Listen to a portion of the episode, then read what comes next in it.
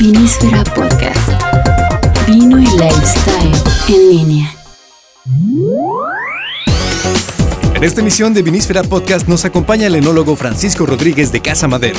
Nos comparte sus experiencias y sus puntos de vista en la Copa 2B de Casa Madero. Y en la mesa nos preguntamos, ¿el vino mexicano es caro? Acompáñanos.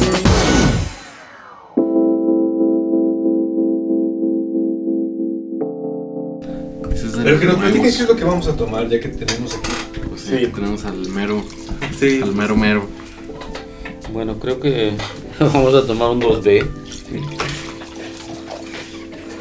Y 2B. Eh, este vino eh, fue, es una, Si quieres, el primer vino blanco que tenemos de mezcla en la línea reserva, en la línea con etiqueta Casa Madero.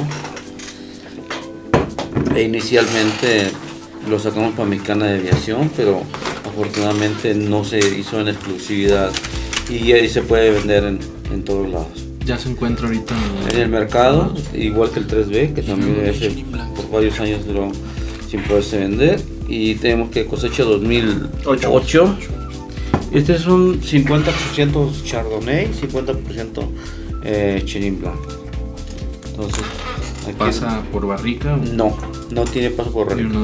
Dos. No, el único vino que tengo de paso por barrica es el, el Chardonnay de Casa Grande. Es más, todos los blancos no tienen paso por barrica. La idea de no meterle barrica es eh, intensificar los aromas ah, de frutos tropicales característicos de estas do- dos variedades. Fíjate que Chenin es una uva muy tranquila, muy sencilla, con tonos tropicales, pero y la mineralidad del Cabernet que también tiene un gusto tropical, pues te encuentras esos aromas, sobre todo man- eh, mantequilla, digo, perdón, piña y cítricos, no mantequilla, perdón, eh, cítricos y, y piña. Quizás encuentras algo de mm, mango de vez en cuando. muy fresco. Muy fresco, sí. tropical. Ahora, muy eh, exactamente, muy tropical. Es un vino muy frutal. Ahora, tiene una acidez eh, hasta cierto punto eh, justa dentro que cabe de perceptible, pero no molesta. Y eso le da una sensación, a lo que lo toma una sensación mayor de frescura y, y aparte le da un mayor tiempo de vida en, ana- en anaquel. Entonces, Con esa Con con, eso. con la fruta y la acidez, Y pues, la acidez. aguanta perfecto. Aguanta perfecto. Ahora, este, estos vinos, estos son los blancos, son vinos que les evito la maloláctica.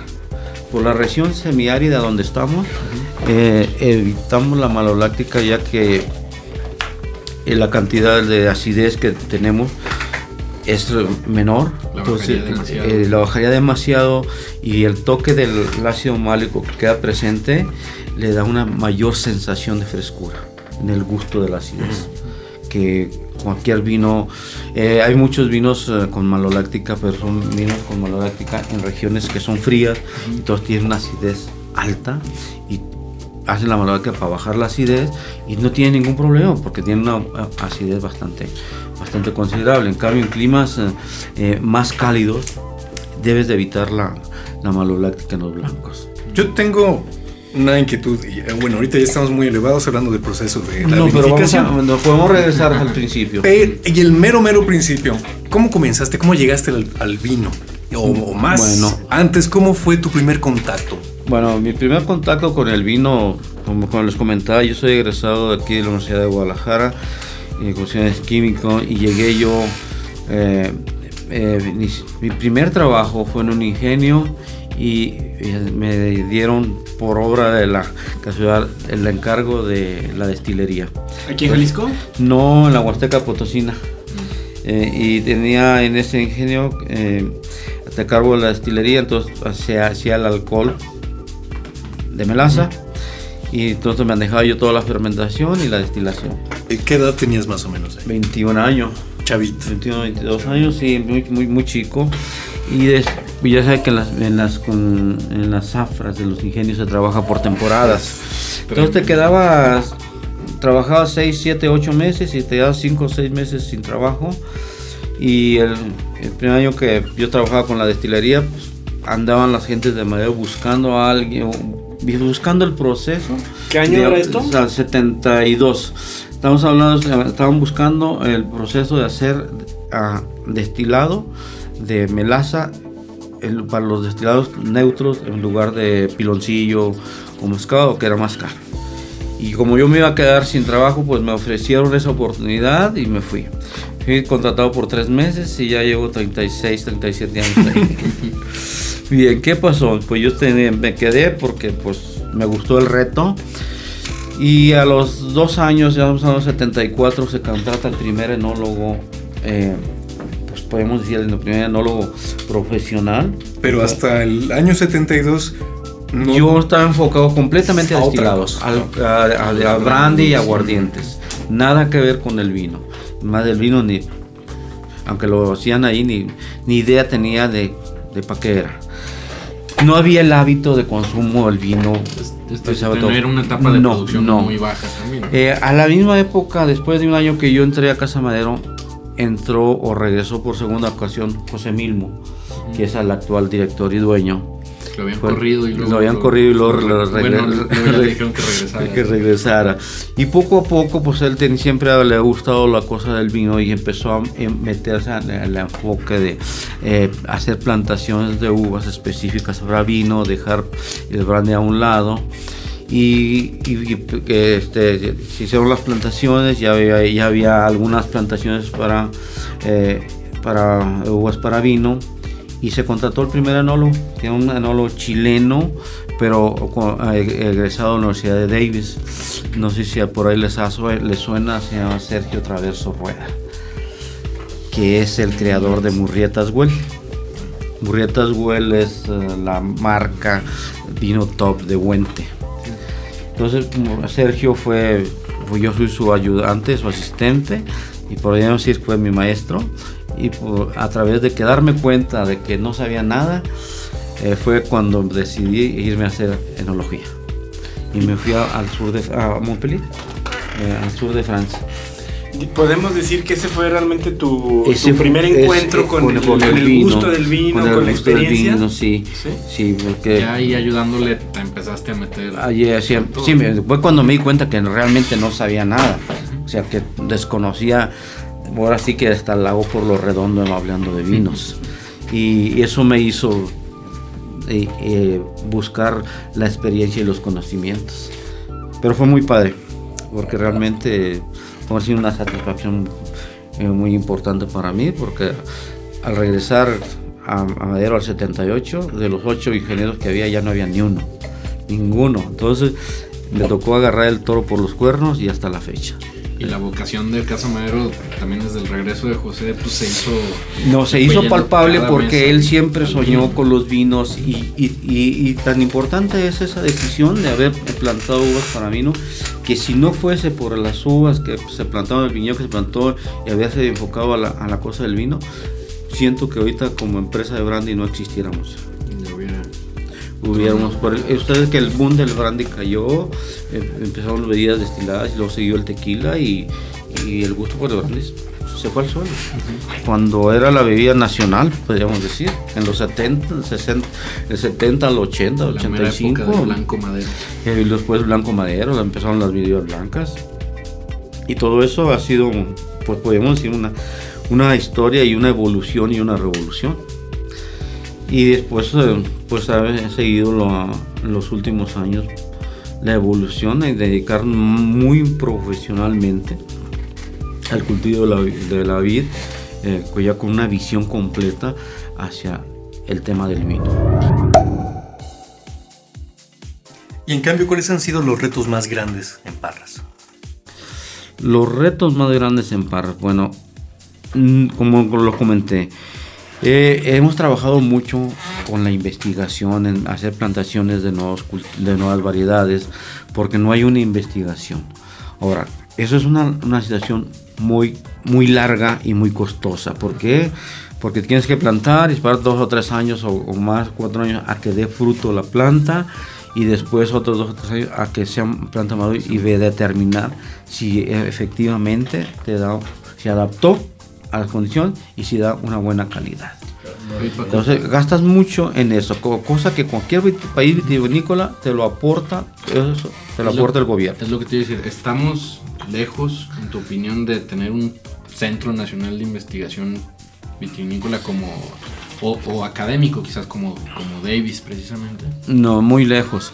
¿Por qué te- porque antes había eh, un centro experimental de vitícola que apoyaba mucho al campo y prácticamente esos centros de, de investigación desaparecieron, del el área vitícola desapareció. En Eh, Zacatecas. eh, en había en. Zacatecas, había en La Laguna y había en Sonora por allá. Ahí que el que quiera hacer tiene que experimentar y apostarle o arriesgarle a poner una variedad que a ver si da.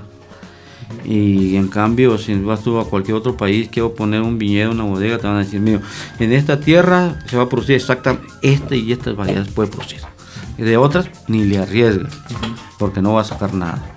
Entonces, eso es una orientación que muy benéfica para cualquier industria eh, de vinos en, en cualquier país, ¿no? Y nosotros tenemos que hacer la investigación. Ahorita estamos trabajando a nivel experimental con variedades nuevas. Tenemos eh, variedades italianas como Pinot Grillo, eh, Montepulciano, Sangiovese, eh, eh, tenemos Pinot Noir, eh, tenemos Sauvignon Blanc, que creemos que por las condiciones de noches frías puede dar un buen producto. También estamos, volvemos a plantar Malbec y, y Sinfandel. Al tema.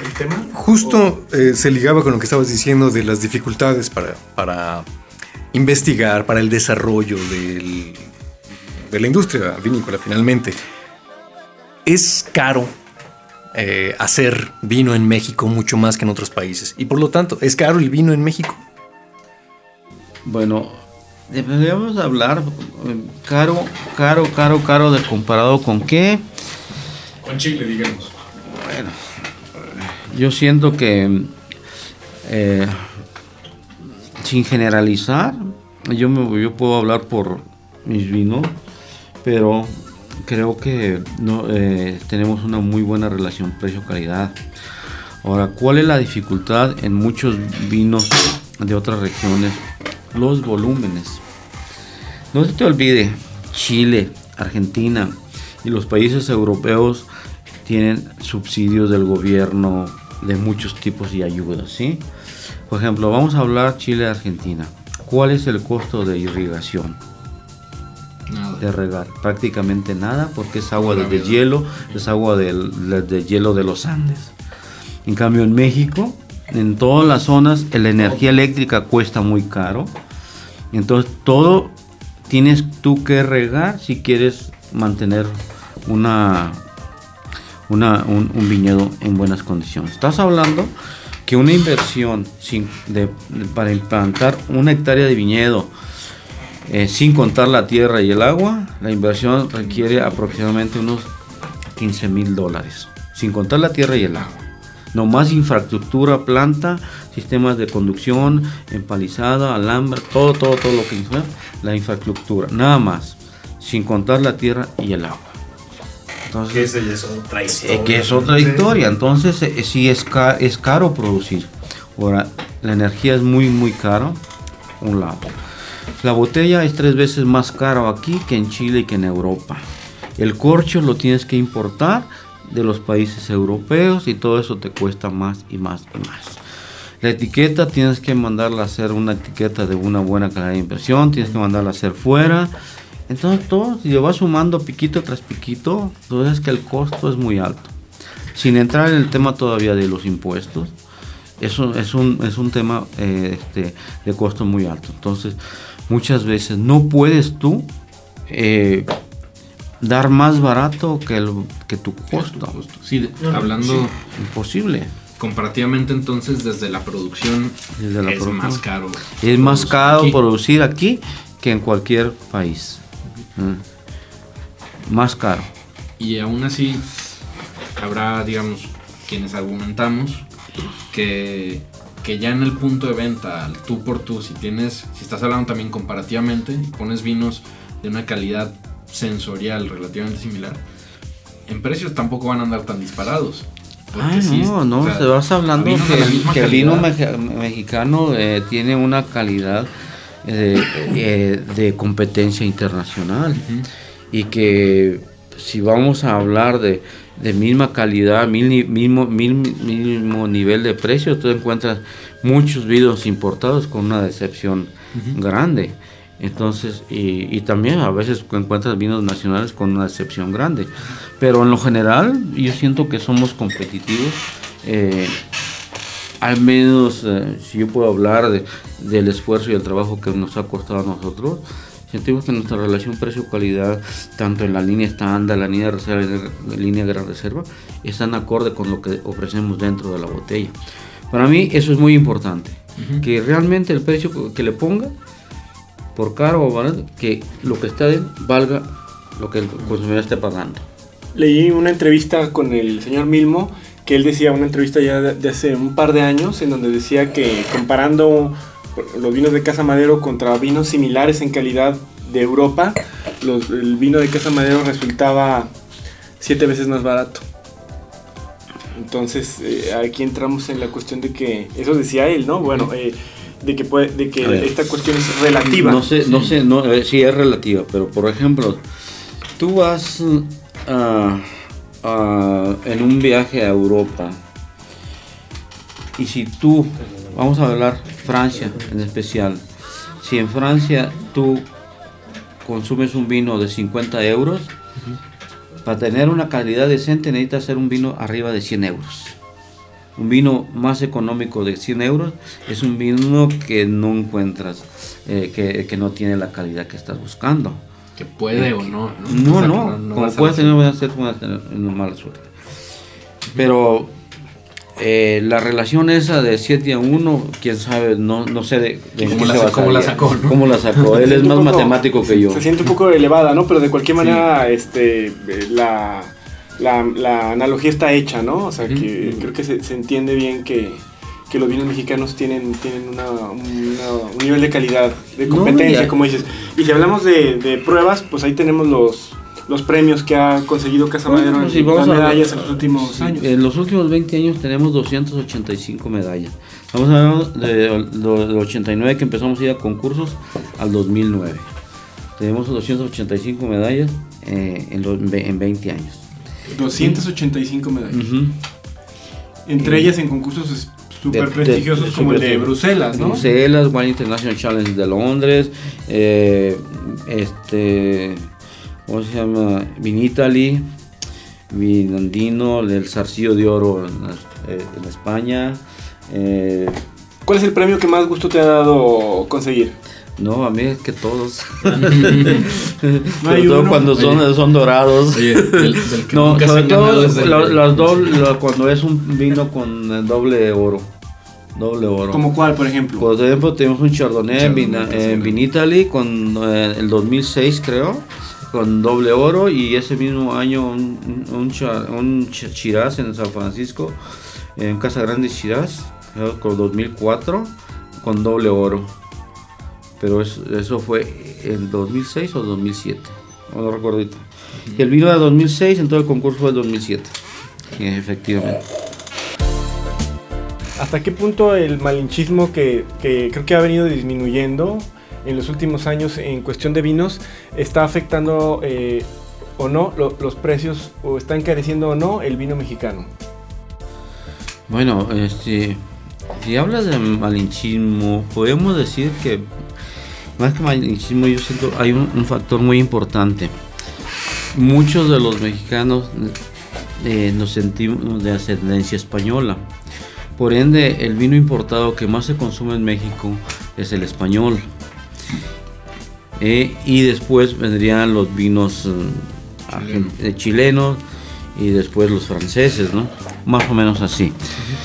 Pero que sí es, es, es cierto eh, que mucha gente simplemente por decir que es un vino importado piensa que va a tener mejor calidad. Y es un vino excelente, vino importado, dicen, de 30 pesos. ¿Qué te pueden dar por 30 pesos? Ni la botella. Por eso. Entonces, él va a consumir lo que pagó, definitivamente. Y en ese, en ese Y si te quieren comparar en ese nivel, imposible que en México Mm. puedas producir un vino abajo de 50 pesos. Imposible. Mm. ¿Hasta qué punto, Paco, la, la cultura viní- vinícola, el aumento de la cultura vinícola que, que de repente se ha puesto de moda, tú crees que pueda bajar los precios? Ah, yo siento que eh, bajar los precios se me hace un poco difícil. ¿Qué es lo que está pasando? Las tendencias de los últimos, vamos a hablar 2009, 2000, o 2010, eh, ¿qué, ha- ¿qué es lo que ha pasado? Han bajado los precios o se han dejado de vender vinos de alto precio. Ha crecido el consumo de vinos económicos y quizás de vinos de, de medio precio. Pero los vinos de alto precio es donde está la situación más, podemos decir, más crítica. Por ejemplo, vamos a hablar California, con ese Kendall Jackson. En enero del año pasado, Kendall Jackson bajó de octubre del 2008 a enero del 2009, bajó tres niveles sus, de sus precios en línea alta. Tres niveles para abajo. ¿Por qué? Porque se, no estaba vendiendo. Ok, como consecuencia de eso, estás hablando de Napa que representa una imagen grande. Como consecuencia de esto, cosecha 2009, uvas que valían la tonelada 5 o 6 mil dólares, bajaron su precio a un 10%. Mucha uva se quedó en el viñedo porque era más barato dejarla ahí que cosecharla al precio que le iban a vender. Las bodegas prácticamente cosecharon lo que pudieron vender, pero muchos particulares tuvieron que dejar su uva ahí Tal cual perderla. perderla, perderla por la cosa. Ahora, estamos hablando de vinos de precio alto, pero ahí también tienes que entender que va a haber una estrategia de mercado. Si tú sigues produciendo, produciendo, tienes que bajar tus precios a fuerzas. ¿Qué ha hecho muchas empresas o algunas empresas con poder económico alto? Es mejor retirarlo me- mientras se componen las cosas y en lugar de bajarle el precio. Lo Después lo, lo sacarás al mercado. Pero por lo pronto, retíralo para no, no, No tener que venderlo barato. no, no venderlo barato. Incluso esas mismas empresas, cuando eh, en Europa, cuando había, eh, había vinos de precio alto vinos caros en tiendas de autoservicio, fueron y los compraron todos para retirarlos. Porque el supermercado las iba a tronar. porque Los iba a dar baratos para deshacerse de ellos. Todas las empresas preferían recomprarla a, a- arriesgarse que es muy peligroso que tú, tú tengas un vino un- en una tienda especial a un precio y en un supermercado a la mitad. Entonces eso le dan en la Torre, a, a- a la, a la marca. Sí. Entonces yo siento que pues, también puede ser una estrategia, pero la realidad es que la crisis nos ha pegado eh, y que los vinos de precio alto están batallando. Si hablamos eh, de, de los vinos mexicanos de precio alto, los, vinos boutique, eh, ¿te parecen caros para en relación a lo que a lo que ofrecen? Me imagino que has probado bastantes etiquetas mexicanas, por ejemplo, de las que se hacen en Baja California, que es el lugar que, produce más vinos boutique aquí en México. Sé que es un tema delicado, ¿no? Pero, pero ¿qué, opinas sobre eh, el precio de, de- de los vinos boutique en México? Híjole, este. He probado algunas marcas, pero este, yo siento que encuentras de todo, ¿no? Encuentras, hay unos, hay unas etiquetas que eh, tienen una buena, una relación precio-calidad, encuent- encuentras otras que no, pero pues eh, es como todo. Eso, oferta y demanda. Y yo siento que los mu- boutique tienen que ir a nichos de mercado, a nichos pequeños de mercado donde se consume. Ahora, un vino boutique nunca va a entrar a una tienda de, de especialista de vinos o nunca va a entrar a un su- Un supermercado. supermercado, nunca- Sí. o sea, ni volumen ni no se tiene. Entonces, Tienen su nicho es un también, tema, ¿no? tienen su nicho. Yo siento que esos vinos son de nicho de mercado y lo importante es encontrar ese nicho para poderlo atacar. Y yo me he formado muy profesionalmente, aunque mi escuela es de francesa. Yo me he formado mucho tecnológicamente en el nuevo mundo. Y no es que, que sea arriesgado, no. Tú creaste un estilo de vino y el consumidor ti- ti- tienes que mantenerle un estilo, no lo vas a traer para arriba y para abajo. Entonces, eso no se vale. Entonces, ¿por qué? Porque pierdes tu credibilidad. Te costó mucho esfuerzo y trabajo llegar a un nivel y a un nivel de credibilidad. Nosotros empezamos haciendo vinos en madero a un buen nivel de calidad y no los vendíamos. A los 2, 3 años teníamos que destilarlos. ¿Y por qué? Porque no había, no había consumo de vino en México y no nos aceptaban en México. Tuvimos que salir al mercado internacional eh, a vender vino al mercado internacional. Cuando el mercado internacional nos acepta y empezamos a vender bastante bien en el mercado internacional, es cuando pudimos entrar al mercado nacional. Malinchismo. ¿Puede ser? Totalmente. O sería el momento de la moda también. También, se sería- puede haber sido todo, todo o sea, o sea, eh, quizás se presentaron algunas otras cosas y, y ahorita uno de los enfoques muy fuertes para nosotros es abastecer mercado nacional y al grado que hemos dejado de exportar por enfocarnos al mercado nacional. Ahora, yo siento que andar jugando ya con unos niveles de vino para arriba y para abajo, no es. O sea, si quieres experimentar, yo puedo experimentar y puedo dar, a ver, opciones. Entonces ¿por qué? ¿Qué base a qué me, me inspiro yo? ¿Qué me- No, yo, eh, a- así como invitamos a toda la gente de, de escuelas y grupos, vamos analizando la tendencia con toda la información que nos dan. También invitamos a un grupo de sommeliers, líderes en el mercado, a hacer una degustación de los vinos y decir, bueno, ahí está tendencia. Entonces nos vamos sobre una base hacia la tendencia del mercado, eh, no hacia la, prácticamente no hacia la tendencia del enólogo.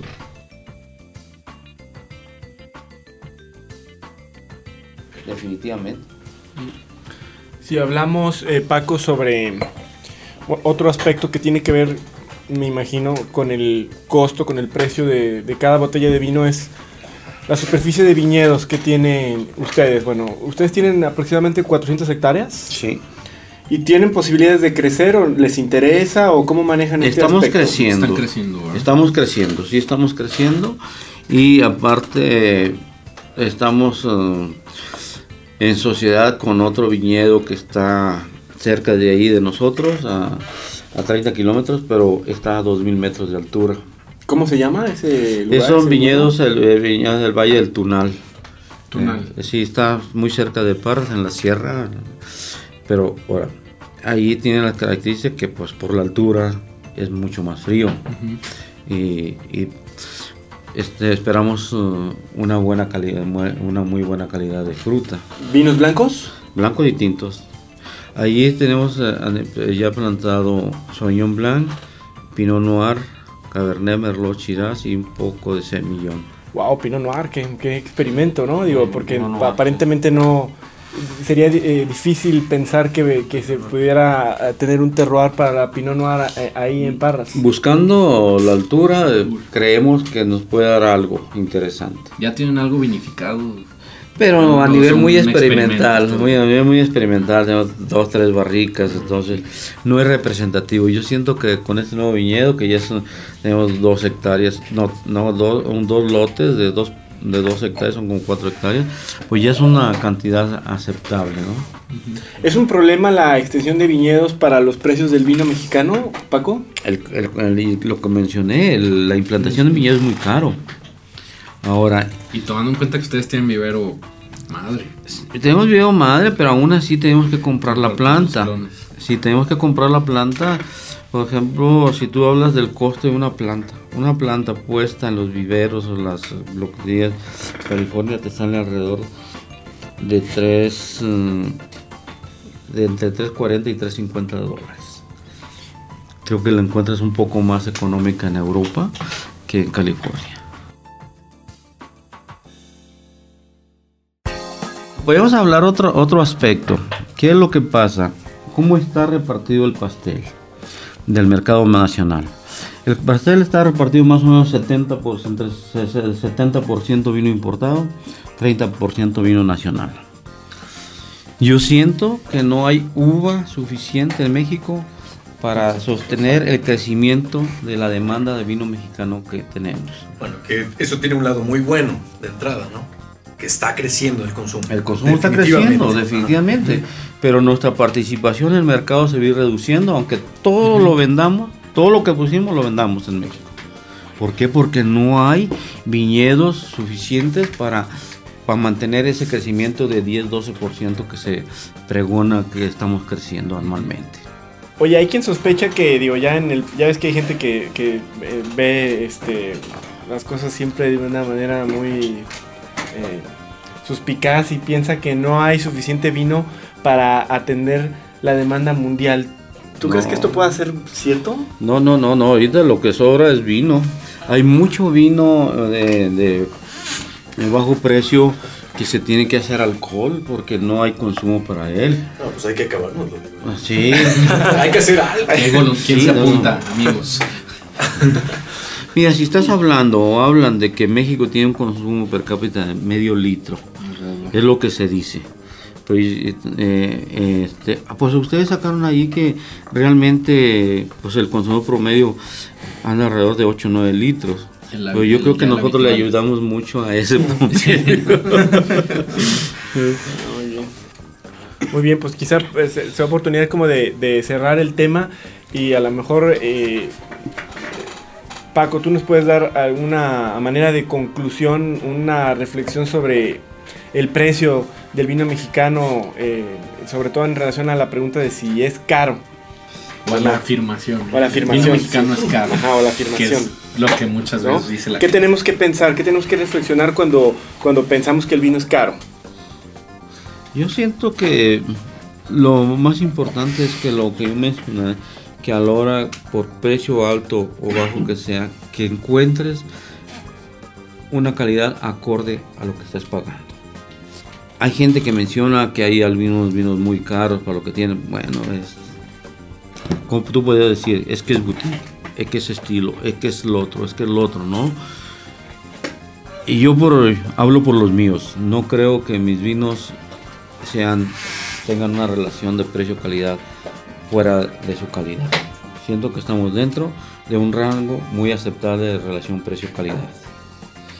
En cambio, no puedo hablar por los demás eh, porque realmente yo sé que es un trabajo muy grande, un esfuerzo muy grande hacer vino y los, cada quien se tiene su variante de costos muy diferentes. Pero en el volumen en los que en los que sientan como el promedio, yo creo que es algo generalizado, ¿no? Es hay una buena relación. Ah, hay una, una buena relación precio-calidad.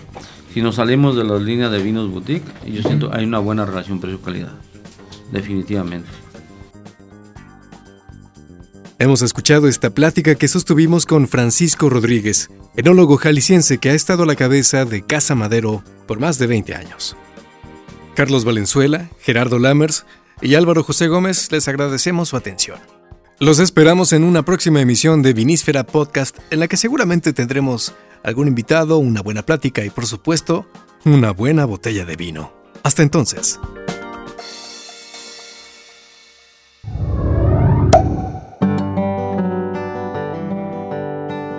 Para mí el vino es una bebida, aparte de ser un complemento alimenticio, es una bebida que hay que compartir. Es una bebida para no tomarse solo. Es una bebida para tomarse con un- una buena compañía, igualmente con una buena comida. El vino es para disfrutarse.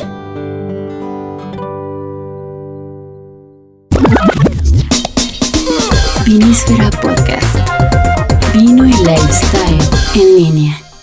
Podcast realizado en Aurix Producción Digital. Envía tus comentarios a podcast.vinísfera.com.